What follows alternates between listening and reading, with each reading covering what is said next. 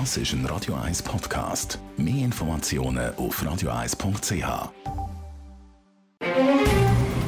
Der Finanztag auf Radio 1. Verstehen, was Menschen und den Markt bewegt. In Zusammenarbeit mit der Zürcher Privatbank Merki Baumann.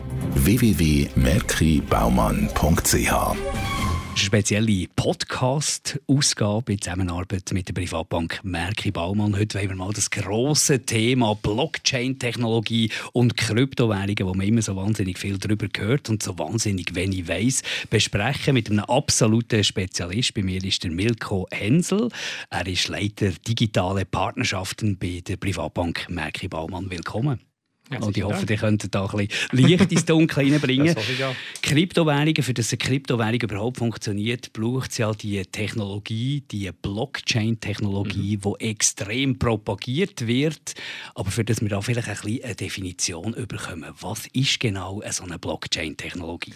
Also Blockchain-Technologie ist etwas, was vor ungefähr zehn Jahren entwickelt wurde, um äh, eine sichere Übertragung von Werten oder Informationen zwischen Unbekannten zu ermöglichen.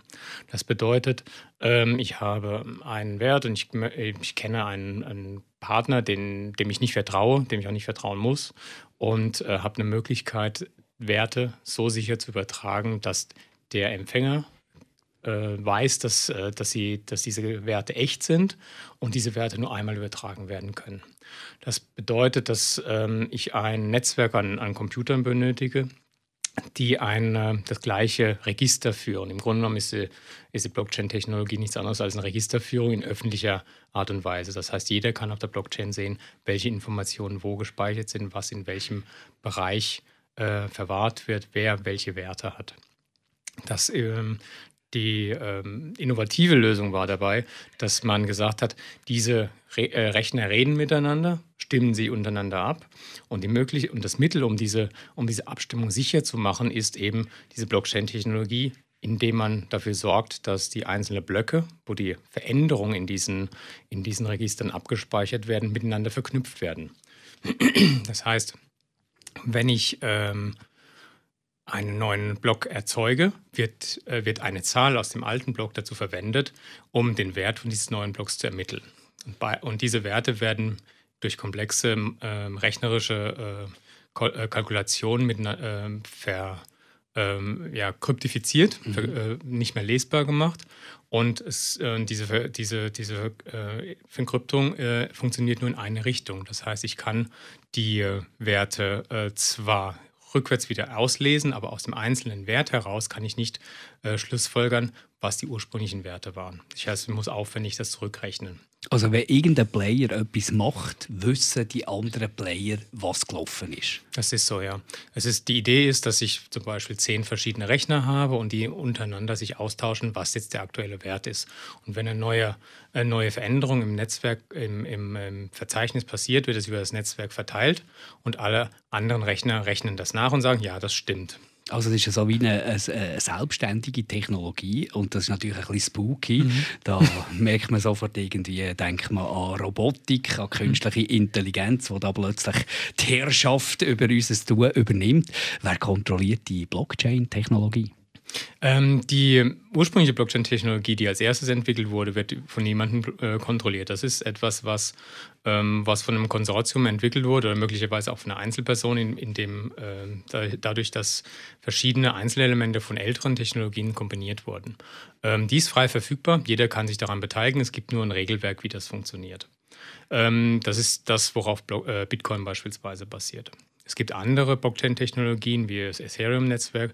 Das wird von einer Stiftung in Zug weiterentwickelt. Und es gibt äh, weitere äh, Technologien, weitere ähnlich gelagerte äh, Blockchains, die entweder zentral oder dezentral weiterentwickelt werden. Also es kann sein, dass es einen Eigentümer dieser, dieser Blockchain gibt oder ähm, eben, dass es dezentral weitergegeben wird und jeder sich daran beteiligen kann. Was macht die Blockchain-Technologie sicher? Die Sicherheit entsteht dadurch, dass wenn ich etwas ändern möchte, oder etwas ähm, in der Vergangenheit ändern möchte, muss ich dafür sorgen, dass diese, die neuen Blocks, die danach gekommen sind, neu gerechnet werden. Und dafür brauche ich die Mehrheit am Netzwerk. Also heißt, alle Rechner, die Mehrheit der Rechner entscheidet darüber, was wahr ist.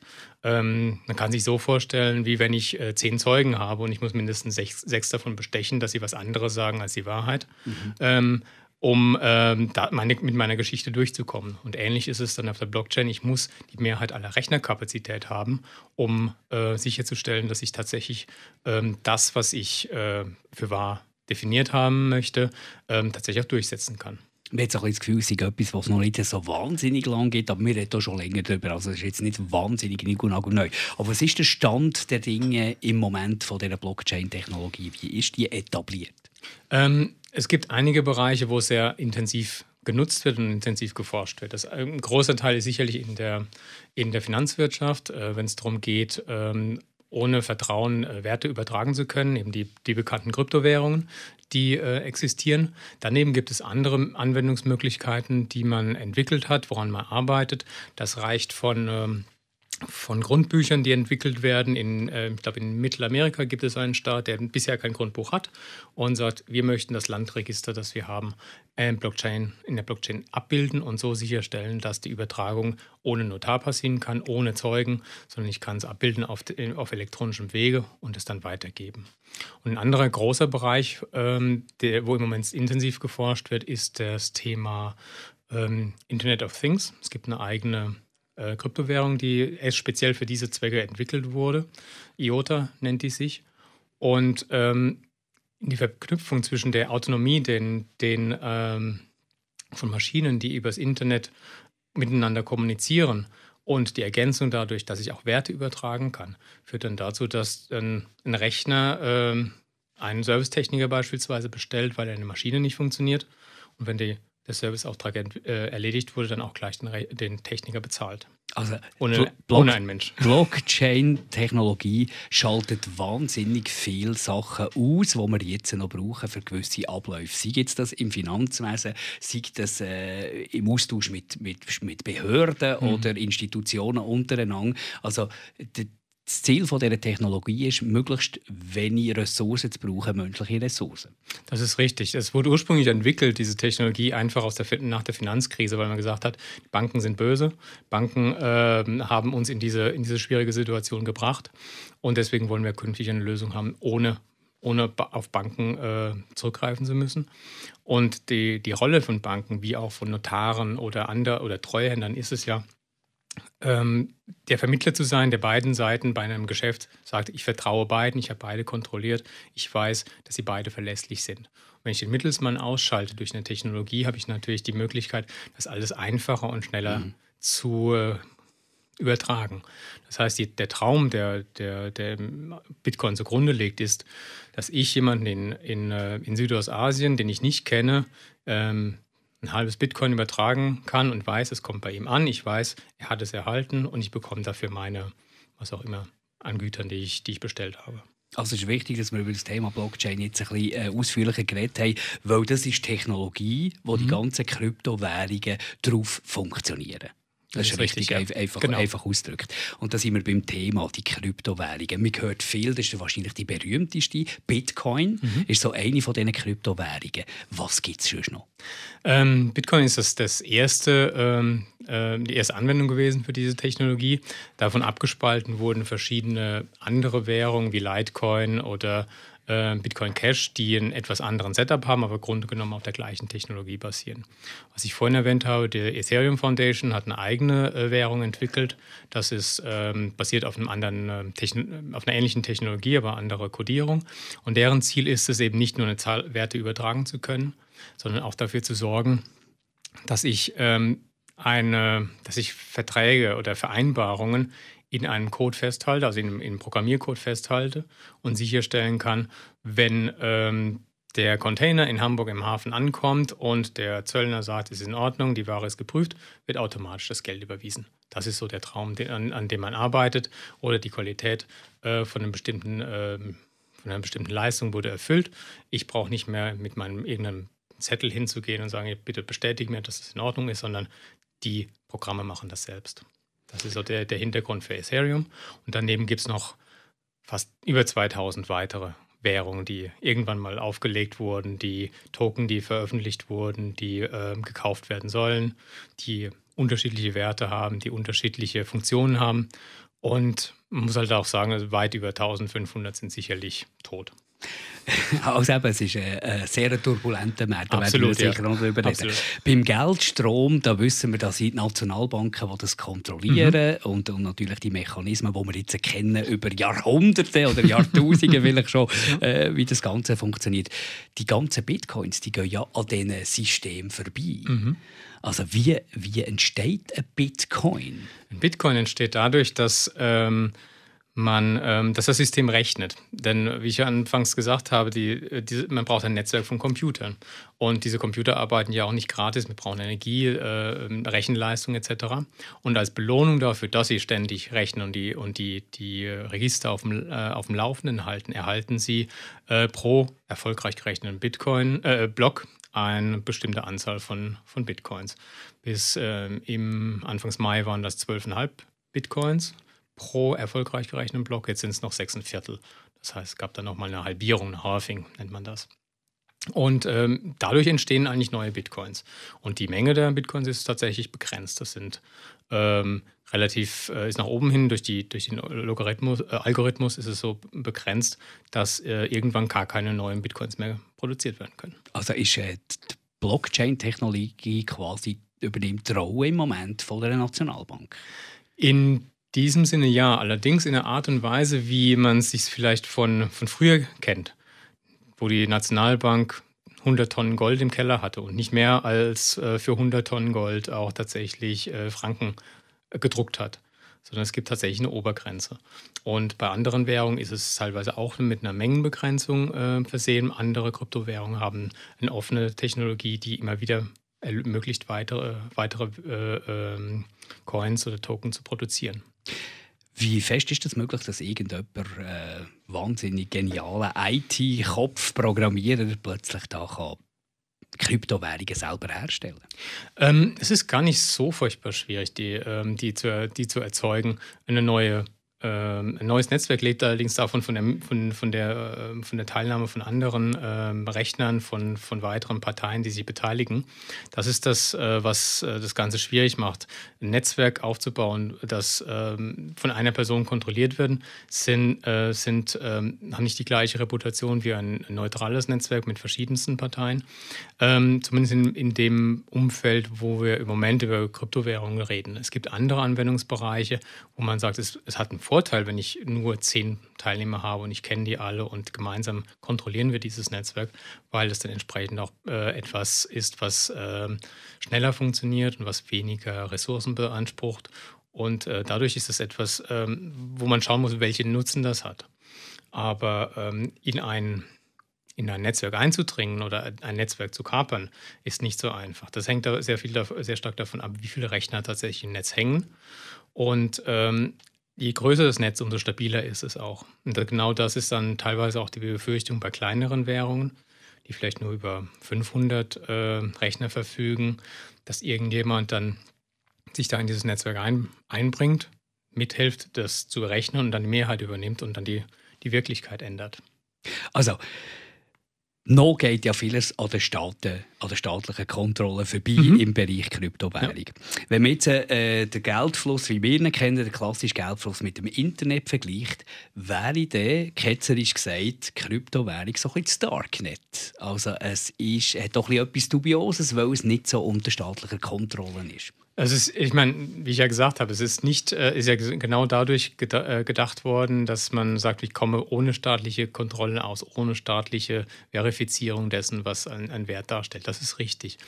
Ähm, andererseits ist es extrem offen. Also jeder kann sehen, was auf jeder Wallet drauf ist. Das Einzige, was man nicht weiß, ist Wallet. Wem, Wallet, Wallet ist, ist Konto, oder? Es ist ein Konto, genau. Ähm, also das, äh, was in den einzelnen Konten ist, kann man einsehen. Es gibt entsprechende äh, Programme, wo man die, die Adresse eingibt und dann sieht man, wie viele Bitcoins drauf sind, wie viele rein und rausgegangen sind.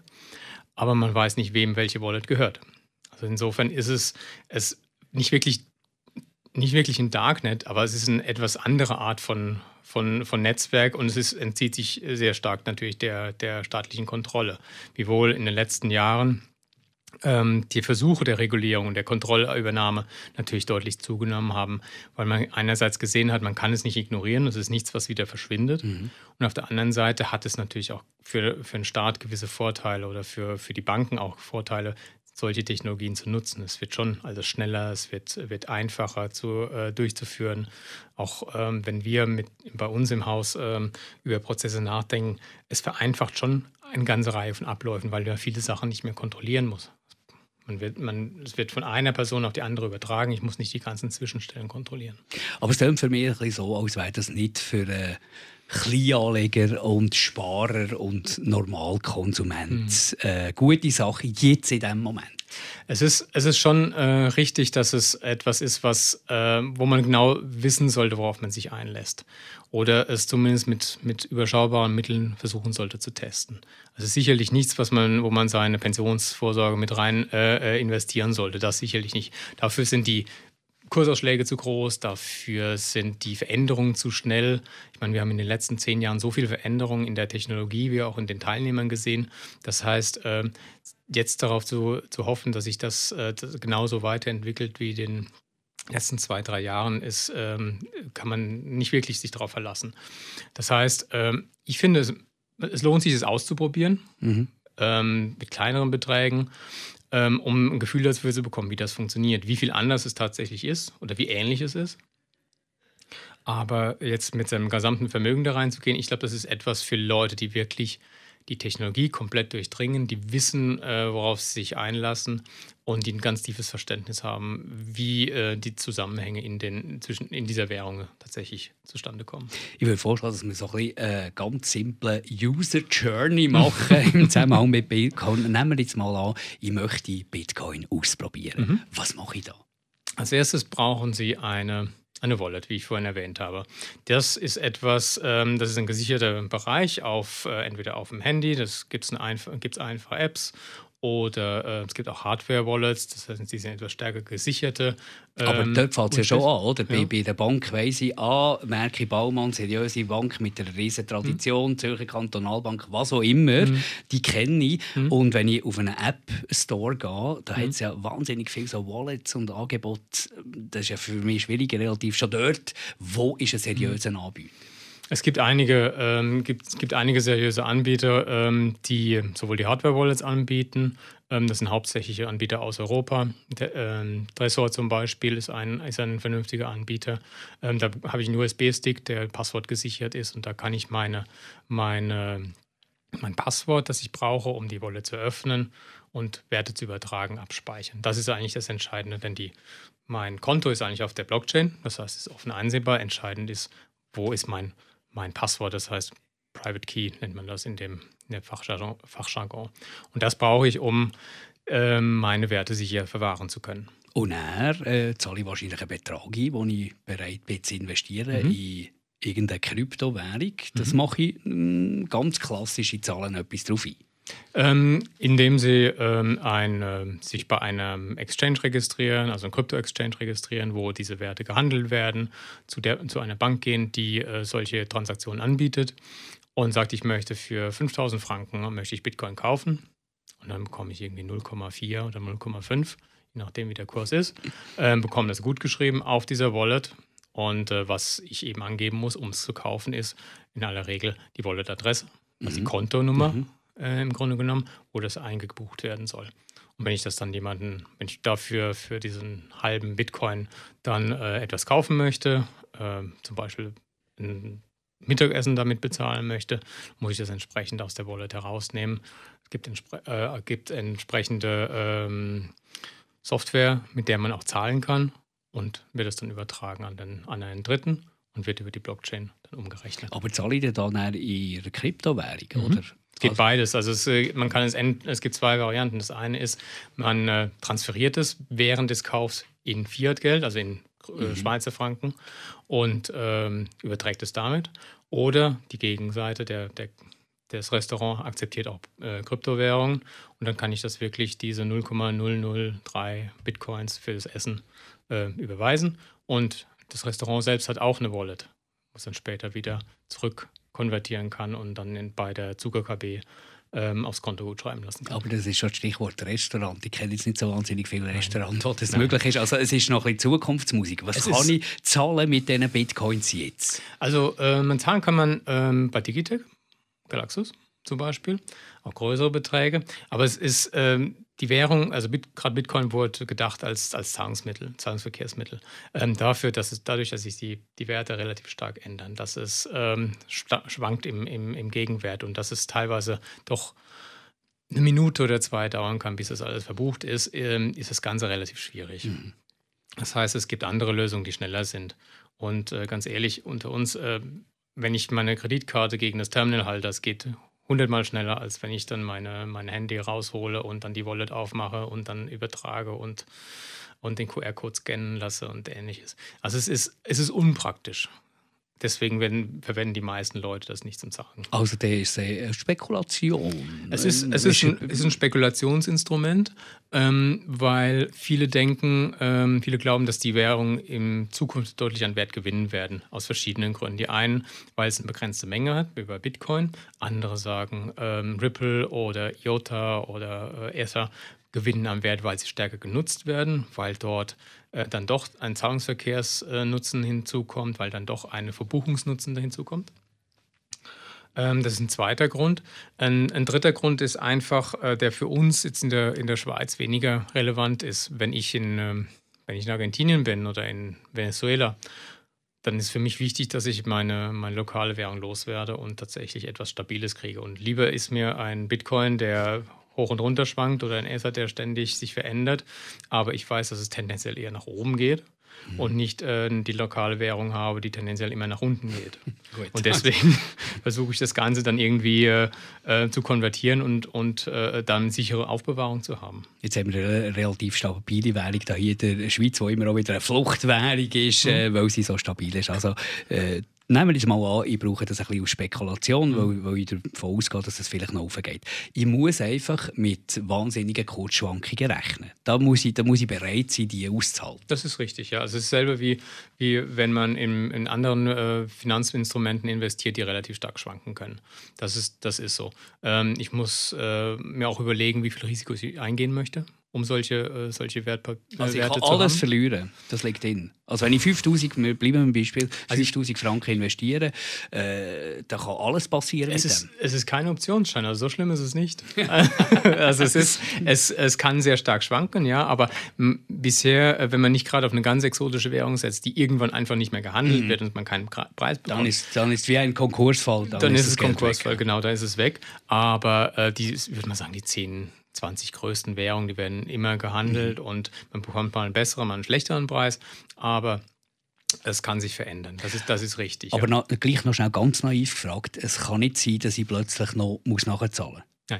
Das kann Nein. nicht passieren. Nein. Also noch, noch wichtig. Noch das wichtig. Ist, Nehmen wir jetzt mal an, ich habe Schwein und mein Bitcoin, wir bleiben bei diesem Beispiel, es gibt noch andere Kryptowährungen, geht auf und ich möchte den wieder loswerden. Mhm. Ist das einfach? Das ist einfach. Das ist so genauso, wie Sie es gekauft haben, verkaufen Sie es über entweder über einen Exchange oder eine Bank oder verkaufen Sie einen Freund zum ganz besonderen Preis. und ähm, dann. Äh, Aber ich habe, immer, ich habe immer einen Abnehmer. Ähm, in aller Regel ja, bei den großen Währungen auf jeden Fall. Es gibt da äh, Spezialisten inzwischen sogar, die dafür sorgen, dass genug Liquidität am Markt ist, die selbst recht große Bestände an Kryptowährungen haben und auch Liquidität, also an Fiat-Währungen und dafür sorgen können, dass, das, ähm, dass die äh, Transaktionen auch ausgeführt werden. Also da, ähm, es ist besser geworden als in der Vergangenheit. Aber in der, in der, letzten, in der Krise jetzt im, im März haben wir auch gesehen, dass auch die, die Kryptowährungen nach unten gegangen sind. Einfach deswegen, weil eben doch der ein oder andere nicht geglaubt hat, äh, ich bekomme irgendwann auch, bekomme auch äh, Gegenwert für meine Kryptowährungen. Das ist, äh, ich, ich kann das irgendwann in Geld eintauschen. Also deswegen, also ähm, tausche ich es so schnell wie möglich. Und das mhm. war einer der Treiber, warum es nach unten gegangen ist, weil nur Fiat Geld King war. Ähm, das ist aber auch im Gold kurzfristig passiert.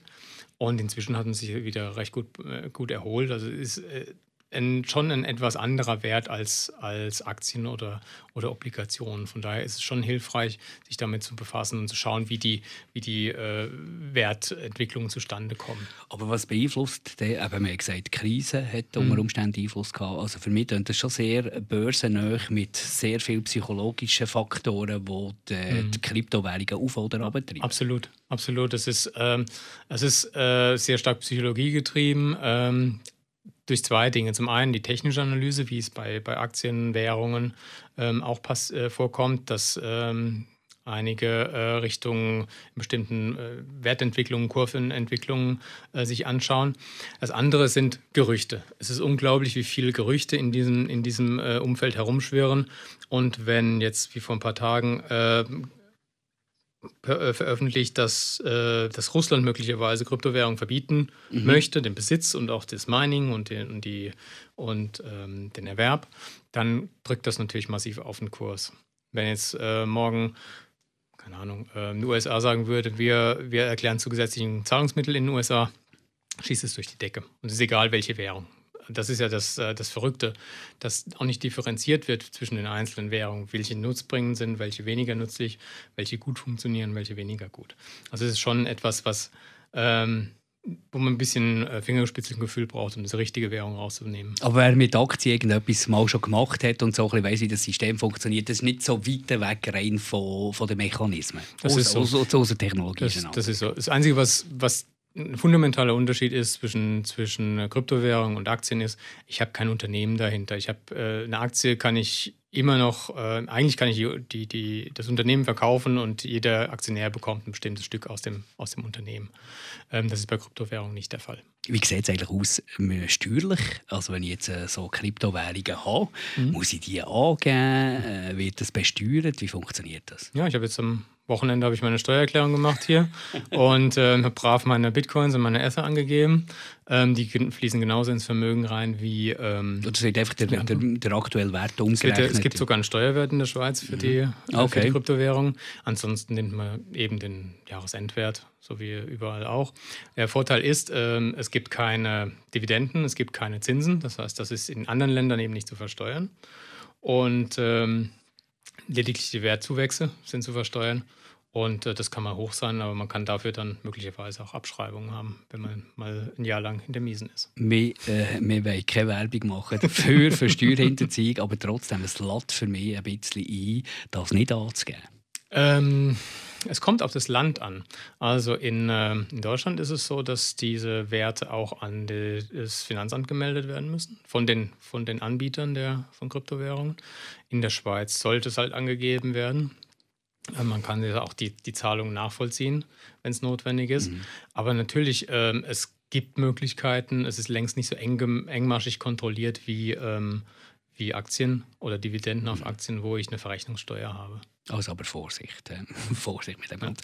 Bei Aktien sagt man häufig, äh, wenn man ein, ein breites Portfolio hat, möglichst langfristig das Ganze denken. Mhm. Wie sieht das aus mit Kryptowährungen? Ja, Kryptowährungen ähnlich. Also es gibt zwei Strategien, die, die, die sehr ähnlich sind zu den, zu den äh, traditionellen äh, Vermögenswerten, wo wir sagen, es lohnt sich zu streuen. Es ist etwas schwierig bei Kryptowährungen, weil sie sehr stark von Bitcoins, Bitcoin dominiert werden. Aber eine stärkere Streuung über sagen wir mal, die Top 10 Währungen ist sicherlich sinnvoll. Und das andere ist, man muss überlegen, was, was für eine Natur ist man selber. Ist man mhm. eher eine Spielernatur oder sagt, okay, ich habe hier 10.000, die möchte ich entweder verjuxen oder zu 100.000 machen.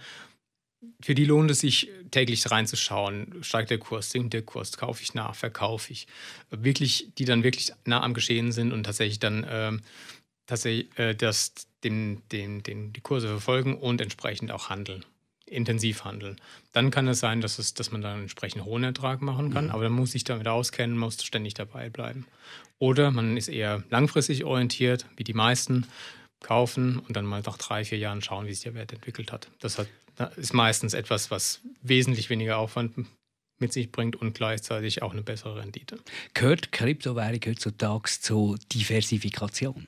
Unserer Meinung nach schon. Wir sind, äh, wir sind der Meinung, dass es vielleicht nicht gerade ähm, die Hälfte des Portfolios ausmachen sollte, aber eine kleine Beimischung ist sicherlich hilfreich, gerade um bei den äh, niedrigen Zinsen und den inzwischen auch sehr niedrigen Dividendenzahlungen, zumindest jetzt in diesem Jahr, ähm, einen gewissen Ertrag äh, reinzubringen und noch ein gewisse, gewisse ähm, Potenzial zu geben nach oben.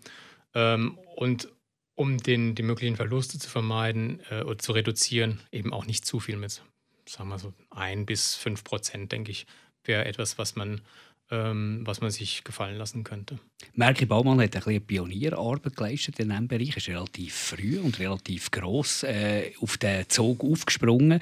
Jetzt äh, Merke Baumann eine Traditionsbank, eine mm. Privatbank, eher für äh, sage ich jetzt mal überspitzt konservativ mm. Anleger denkt, wie passen die Mentalität der Kryptowährung und Merke Baumann zusammen? Mm. Im ersten Blick überhaupt nicht. Man muss vielleicht sehen, hinter der Fassade bei uns ist ein recht junges Management. Ähm, wir haben ähm, schon früh uns mit generell mit Digitalisierung befasst und Kryptowährungen sind ein Teil des Ganzen.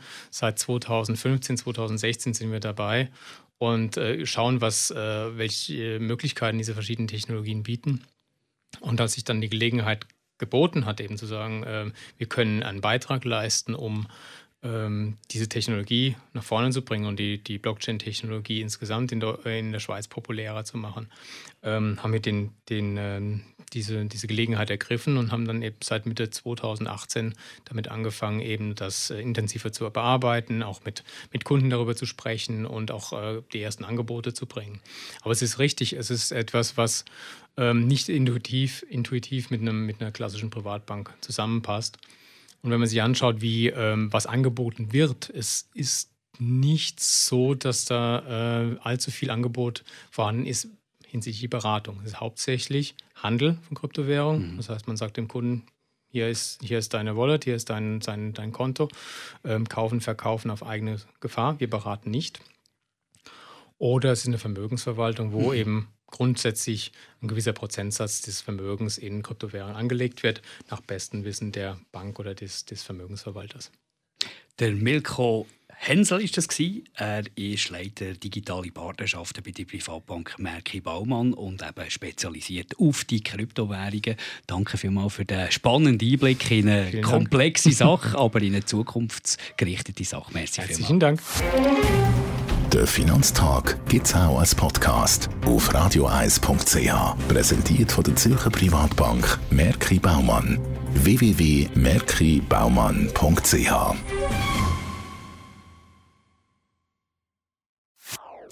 Das ist ein Radio 1 Podcast. Mehr Informationen auf radioeis.ch.